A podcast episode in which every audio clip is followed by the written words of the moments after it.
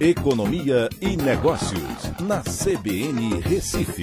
Oferecimento Cicred Recife e Seguros Unimed. Soluções em seguros e previdência complementar. Olá, amigos, tudo bem? No podcast de hoje eu vou falar sobre a taxa de desemprego que recuou para 12,6% no trimestre encerrado em setembro, isso ajudado pelo comércio e pela reativação do setor de serviços. Em março, a taxa chegou ao patamar de 14,9%. Desde então, vem apresentando uma queda contínua, puxada pela maior vacinação e a abertura do mercado. Agora, a variante Omicron do Covid-19, porém, pode atrapalhar essa recuperação. A taxa de desemprego ela deve continuar caindo ao longo do ano e fecha, deve fechar 2021 no patamar próximo daquele de antes da pandemia, nos 11%, um pouco acima dos 11%.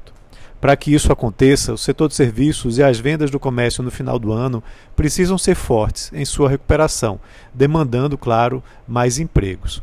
Agora, a renda real dos trabalhadores apresentou uma forte queda para um patamar abaixo daquele de setembro de 2016.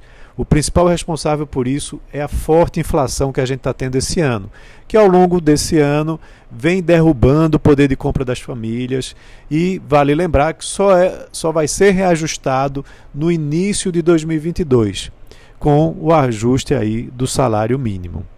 Essa nova variante do Covid-19, a Omicron, por sua vez, pode ser a água no chope dessa recuperação dos empregos, principalmente no setor de serviços dos trabalhadores informais, caso ela leve a decisões restritivas mais sérias por parte dos governos em relação aos eventos e festas de fim de ano.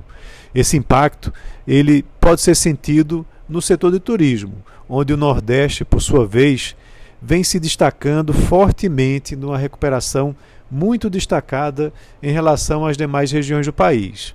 O setor de turismo emprega muito, de maneira bastante informal, e está sendo beneficiado também por um câmbio mais elevado. Então, tem sido um motor de recuperação da economia aqui do Nordeste né, para se destacar em relação às demais regiões do país e a gente espera que a variante Ômicron não atrapalhe essa recuperação do setor de turismo. Então é isso, um abraço a todos e até a próxima.